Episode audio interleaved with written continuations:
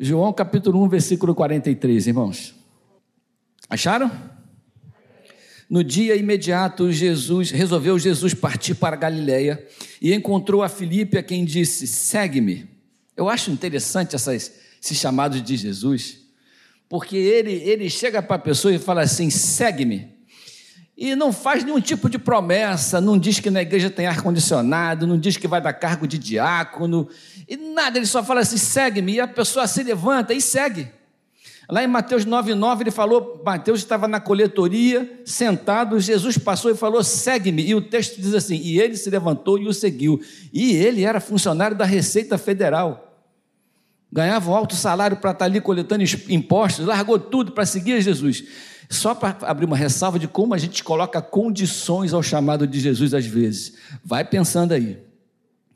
Ora, Filipe era de Betsaida, cidade de André e de Pedro. Filipe encontrou a Natanael e disse-lhe: Achamos aquele de quem Moisés escreveu na lei e a quem se referiram os profetas, Jesus o Nazareno, filho de José. Perguntou-lhe Natanael: De Nazaré pode sair alguma coisa boa? Respondeu-lhe Filipe: Vem e vê. Jesus viu Natanael aproximar-se e disse a seu respeito: Eis aí um verdadeiro israelita em quem não há dolo. Perguntou-lhe Natanael: De onde me conheces? E Jesus respondeu: Antes de Felipe te chamar, eu te vi quando estavas debaixo da figueira. Então exclamou Natanael: Mestre, tu és o filho de Deus, tu és o rei de Israel. Ao que Jesus lhe respondeu: Porque te disse que te vi debaixo da figueira, cresce? Pois maiores coisas do que estas verás. E acrescentou: Em verdade, em verdade vos digo que vereis o céu aberto e os anjos de Deus subindo e descendo sobre o filho do homem. Amém? Pai amado, essa é a tua palavra. Pedimos a tua bênção e a unção do Espírito Santo em nome de Jesus. Amém. Nós falamos aqui na nomeação dos diáconos sobre santidade, sobre consagração, sobre separação sobre você estar separado por Deus para uma missão, para um serviço. E separado quer dizer não misturado. Separado quer dizer com um propósito definido para aquilo que Deus quer e que não é um propósito geral, é um propósito definido para a sua vida. Todo, eu comecei a falar, mas eu não quis me alongar na hora da consagração dos diáconos, mas Todo privilégio que a gente tem traz consigo as consequências desse privilégio, os compromissos que a nossa vida tem com Deus. E esses compromissos são resultados das, da, do nosso encontro, da nossa transformação e do nosso aceite ao convite de Deus para a nossa vida, concordam? Quando você diz aceito num casamento, você faz um compromisso com a tua esposa e esse compor com o teu marido e esse compromisso traz consigo uma série de responsabilidades, uma série de é um conjunto, é um combo. Todo casamento é um combo, irmãos.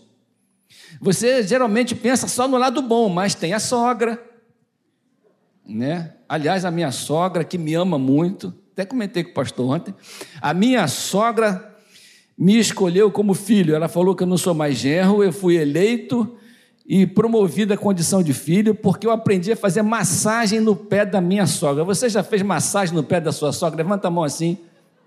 E você vai ser arrebatado por uma carruagem de fogo agora. Então a minha sogra, ela acha. Já fez massagem? A minha sogra entende que eu sou médico de pés. E eu fico lá fazendo massagem e tal no pezinho dela, é uma honra, irmãos. Aqui a gente não tem lava-pés, mas lá em casa tem esfrega-pés, que é uma coisa parecida, mas mostra para a gente como que é importante, como está incluído na nossa vida, como está incluído naquilo que a gente resolve aceitar, naquilo que é o chamado de Deus, os compromissos que aquele chamado tem. Então, consagração, separação, ela tem os seus compromissos.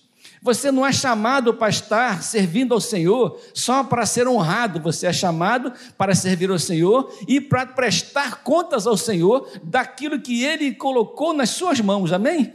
É assim que funciona. E as grandes mudanças da nossa vida, elas acontecem a partir de encontros que nós temos. Esse encontro que a gente acabou de ler é um encontro que transformou a vida daquele homem para sempre. Encontros que eu e você temos o tempo todo na vida transformam e continuarão transformando a sua vida. quando a gente encontra alguém inadvertidamente, por acaso, senta do lado. Talvez a pessoa que está sentada do seu lado, se você olhar com carinho para ela, seja uma pessoa que pode ser uma intercessora na sua vida, pode abençoar a sua vida, pode ser um bom conselheiro, pode ser alguém que precisa de você e da sua ajuda. São encontros. E os, os encontros, eles são fundamentados em compromissos encontros, nós não podemos dispensar e nem negligenciar aquilo que o Senhor prepara para a nossa vida. Nós estamos todos os domingos aqui nos encontrando com a comunidade, nos encontrando com os irmãos, tendo um encontro mais íntimo com a palavra de Deus.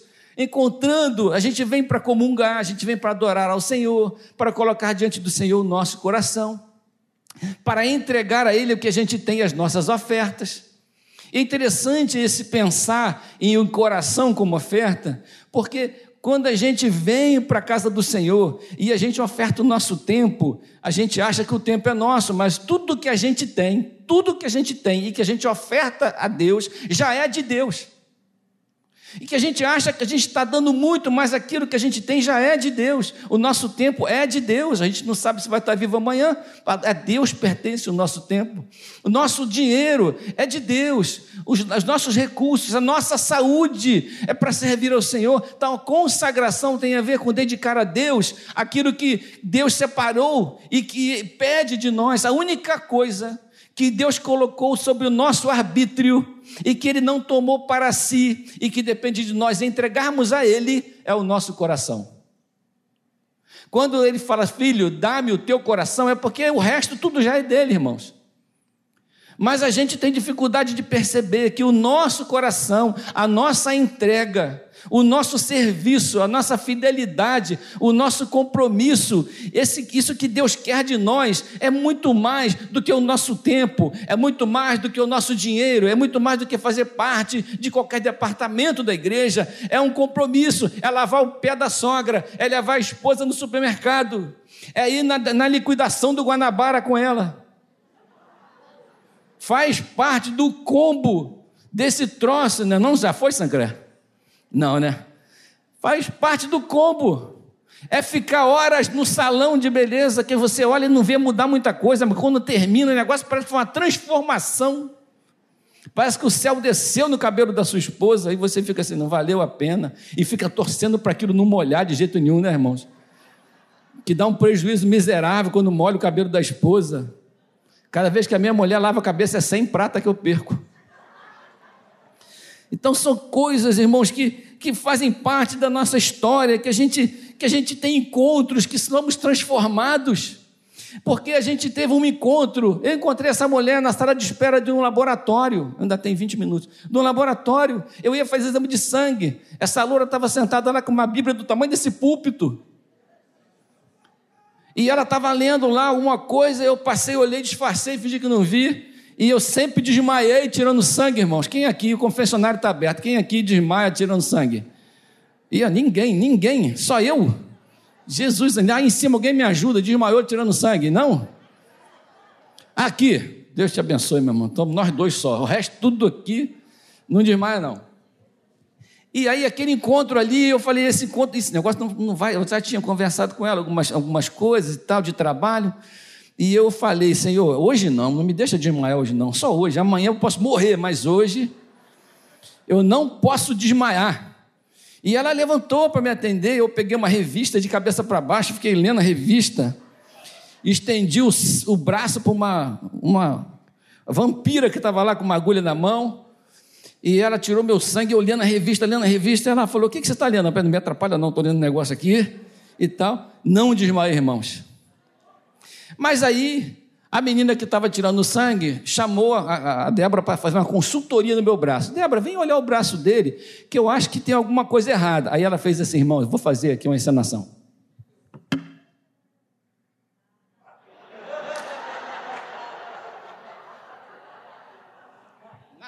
Cinco minutos depois eu falei, essa mulher já está no, tá no papo, né? Alisou meu braço para lá e para cá. Acho que não tem nada não, acho que não tem nada não.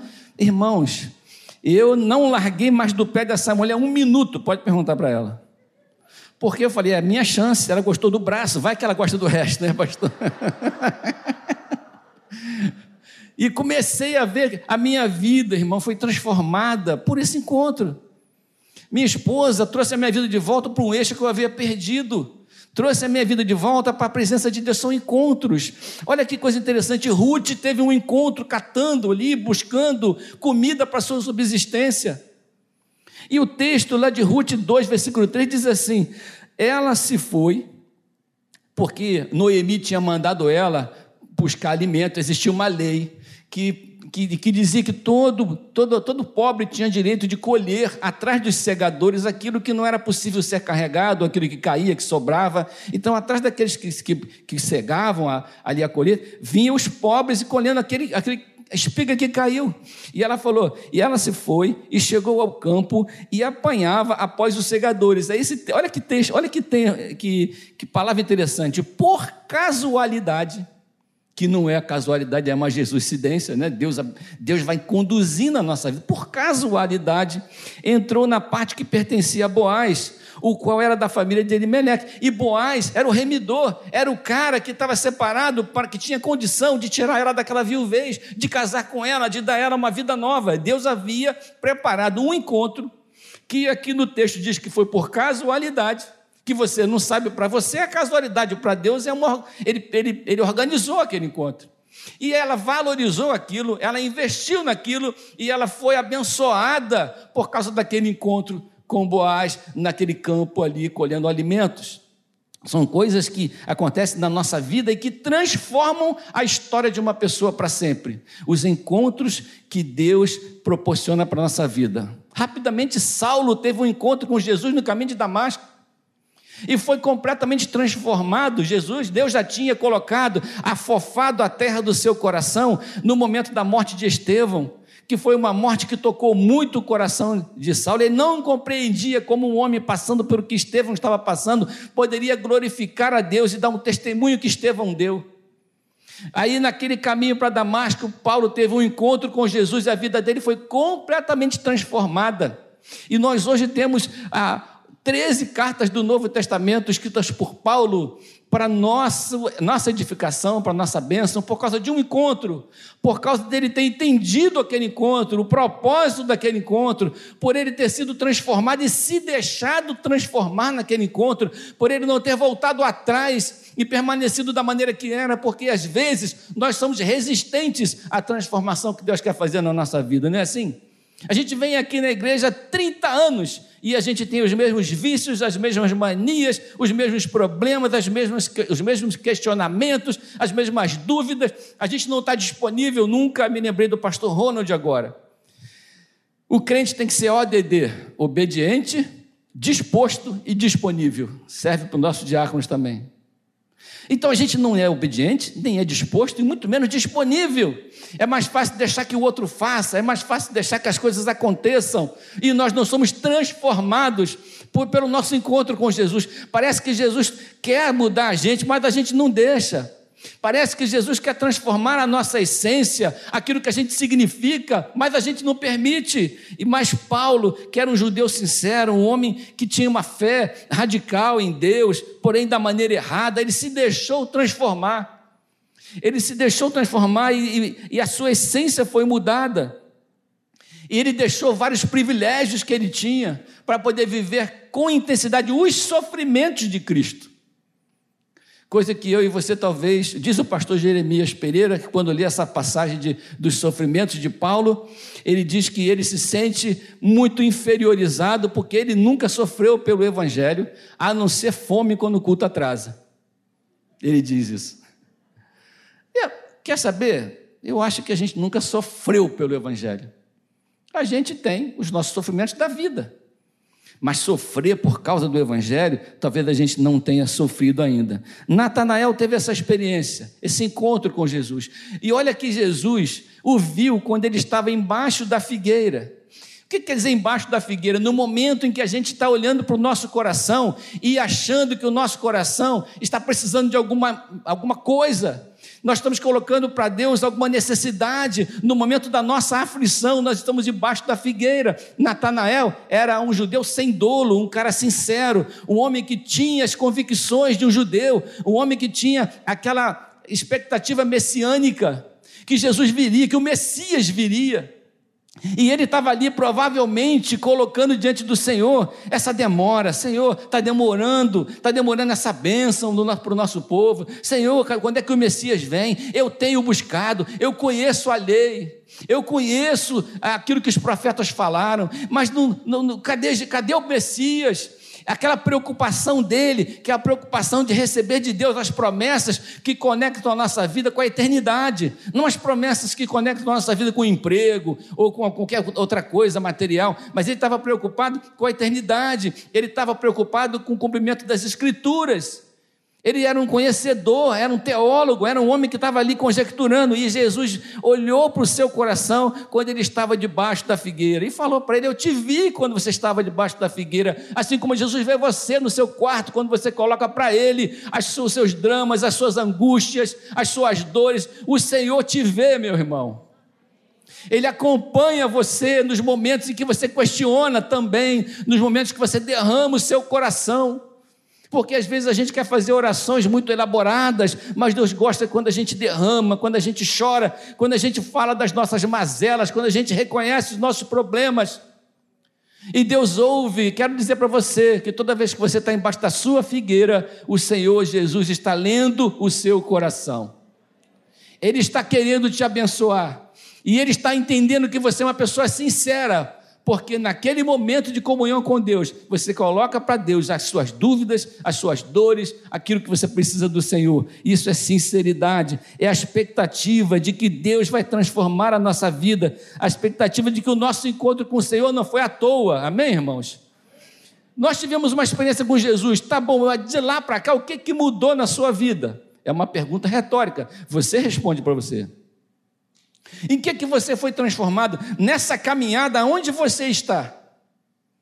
Está no mesmo lugar, está mais na frente, melhorei um pouco, retrocedi um pouco. Qual é a história da sua caminhada? E Natanael era um cara que Jesus lhe deu o caráter dele e viu que ele era um homem sem dolo, era um homem sincero e fez promessas para ele. Você vai ver coisas muito maiores, porque o seu coração está ligado nas minhas promessas. Você vai enxergar coisas muito maiores na sua. Você vai ver os céus abertos. Olha que coisa linda. Jesus fez promessas para quem tem expectativa. Você tem expectativa em relação à volta de Jesus, tem expectativa em relação ao seu chamado, tem expectativa em relação àquilo que o Senhor quer da sua vida. Qual é a expectativa que eu e você temos a respeito da nossa fé?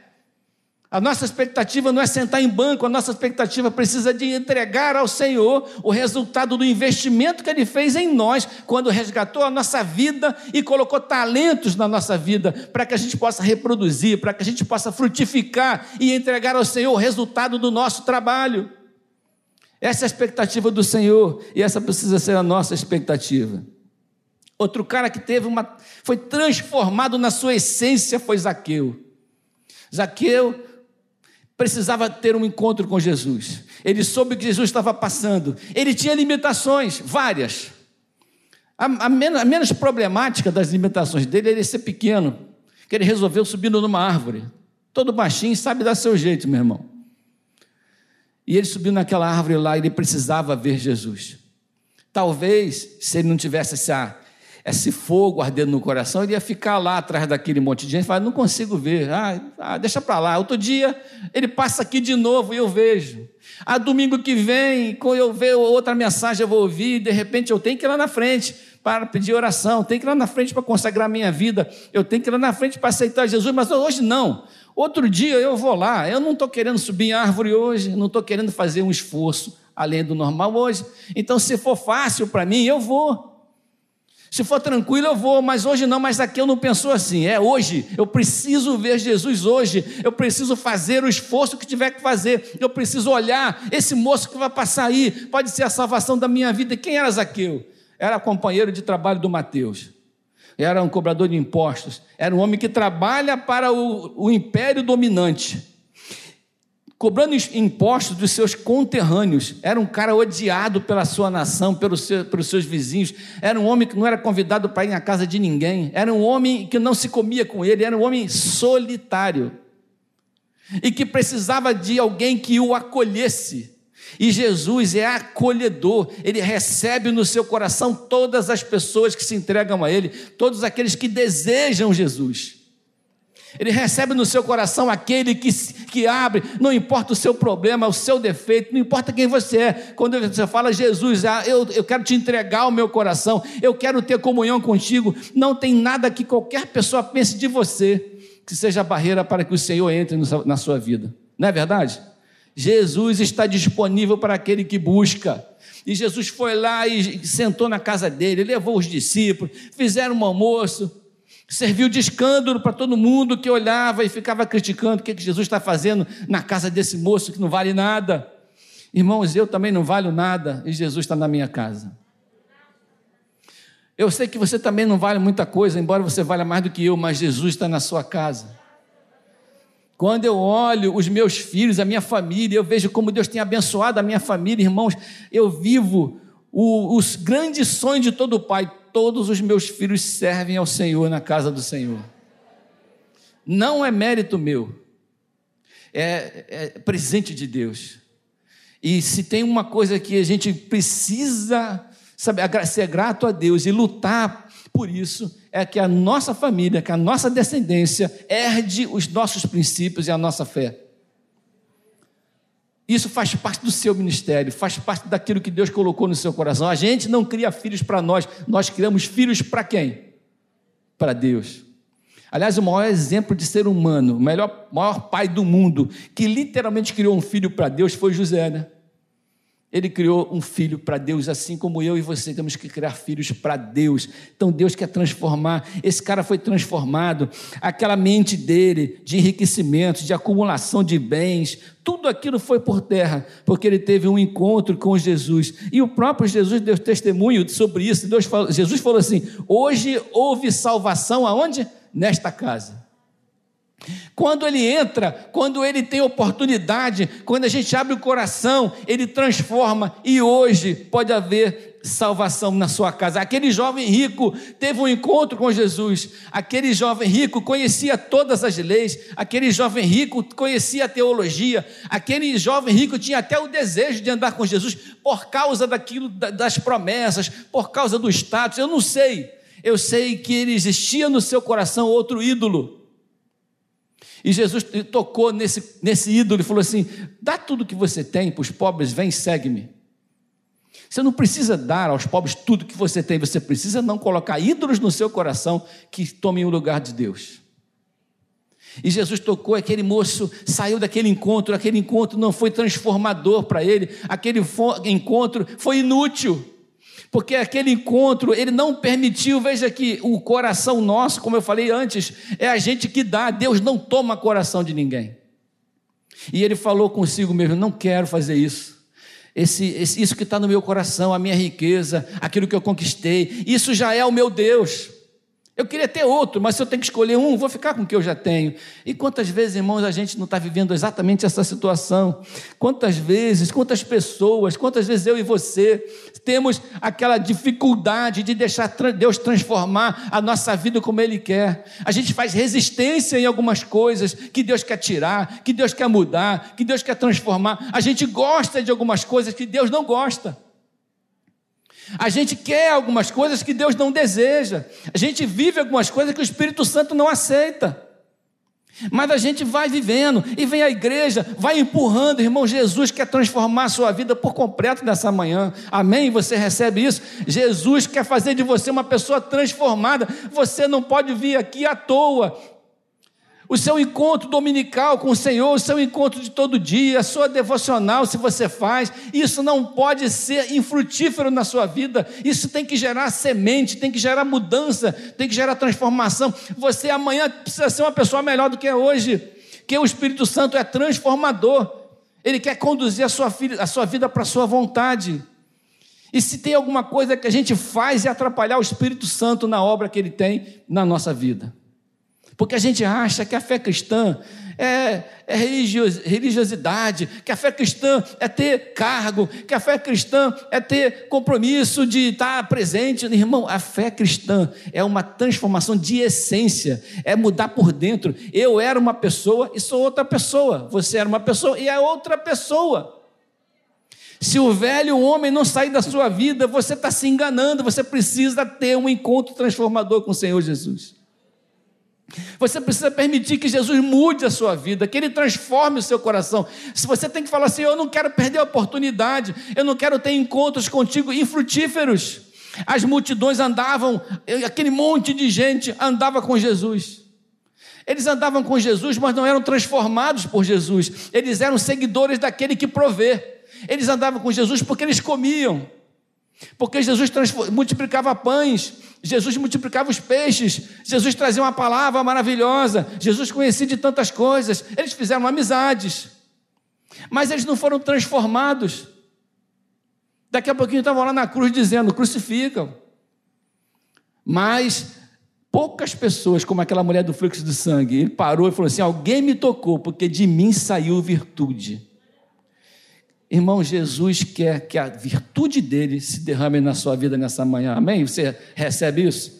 Jesus quer derramar virtude. Na... A questão não é ele querer, a questão é de que maneira a gente está tocando. Se a gente está tocando com esse propósito, ou se nós tocamos em Jesus, Jesus para que ele possa prover a nossa vida daquilo que o nosso coração deseja. A gente, na fé cristã, é interessante que a gente inverte a, a, a ideia das coisas. A gente se converte e chega para Deus com a nossa agenda. Agora eu sou cristão, Deus vai me abençoar.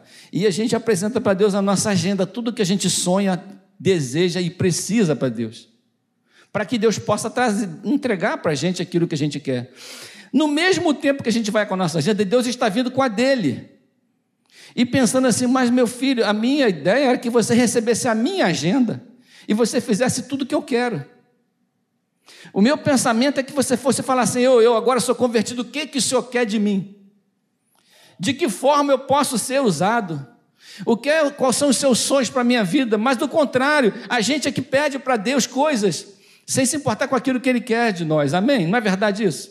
Confessionário está aberto, não é verdade? A gente não é assim? Então, irmãos, nessa manhã, recebe essa palavra como um estímulo para que você seja transformado por completo. Eu posso orar, pastor? Fica de pé comigo então, irmãos, casa do horário. Eu queria orar com vocês, mas eu quero orar com gente sincera, igual a mim, que eu quero ficar aqui porque tem algumas coisas da minha vida que eu preciso melhorar. Quem gostaria de melhorar algumas coisas, vem cá para não me deixar sozinho, fica aqui perto de mim. Vamos buscar uma transformação, vamos buscar do Senhor que Ele possa executar, terminar a boa obra que Ele começou na nossa vida, amém, irmãos? Jesus começou uma obra na sua vida no momento que você o conheceu, no momento que você o recebeu. Em que ponto essa obra está paralisada? Em que ponto os, a, a, aquela, aquela transformação, aquela planta que foi idealizada por Deus, deixou de ser desenhada, deixou de ser cumprida, deixou de ser construída na nossa vida, porque a gente tem impedido o agir de Deus na nossa vida, o agir transformador, porque a gente está preso a algumas coisas, nós estamos retendo algumas coisas que Deus quer tirar da gente, nós estamos evitando de receber algumas coisas que Deus quer colocar na gente. Deus precisa de fazer transformações na minha vida Até o dia que eu morrer, Deus vai ter sempre alguma coisa para melhorar na minha vida e na sua também, meu irmão. Você sabe no seu coração o que é que Deus está requerendo de você e que você está fazendo dificuldade para poder ceder, não sabe? Todos nós sabemos. E eu queria que você fizesse essa oração com o seu coração rasgado para Deus. Ore, fala a verdade para Deus. Não fala assim, Senhor, perdoe a multidão dos meus pecados. Não fala qual é o seu pecado para Deus. O que que Deus precisa tirar do seu coração nessa manhã? O que que Deus precisa que você mude, que você receba? Será que você precisa perdoar alguém? Será que você precisa esquecer de alguma coisa, uma mágoa do passado? Será que você precisa largar algum pecado oculto que só você sabe, nem seu cônjuge sabe? Será que você precisa deixar de gostar de algumas coisas que o Espírito Santo não gosta? Será que você precisa ter mais comprometimento com ele? Será que você precisa se levantar e falar: Senhor, eis-me aqui, envia-me a mim? Pai amado, nós temos aqui a tua igreja nessa manhã, eu inclusive, suplicando a Ti que o Senhor nos transforme conforme o teu querer. Muito mais, Senhor, do que dizer nessa manhã, usa-me. Nós estamos dizendo, Senhor, torna-nos usáveis capacite-nos para sermos usados por Ti.